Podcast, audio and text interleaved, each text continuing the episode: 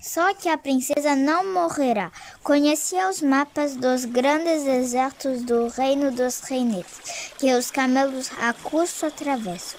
Aí é que eu fazia falta, pensava ela muitas vezes. Juntou-se a uma caravana e logo uma estrada de chuva foi regando o alrear. Em cada oásis onde pernotava se enchia os poços transbordados vão as cisternas, as palmeiras refugiam.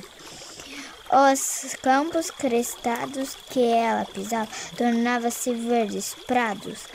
As fontes cantavam, os riachos brotavam das pedras, os rios enchiam os leitos.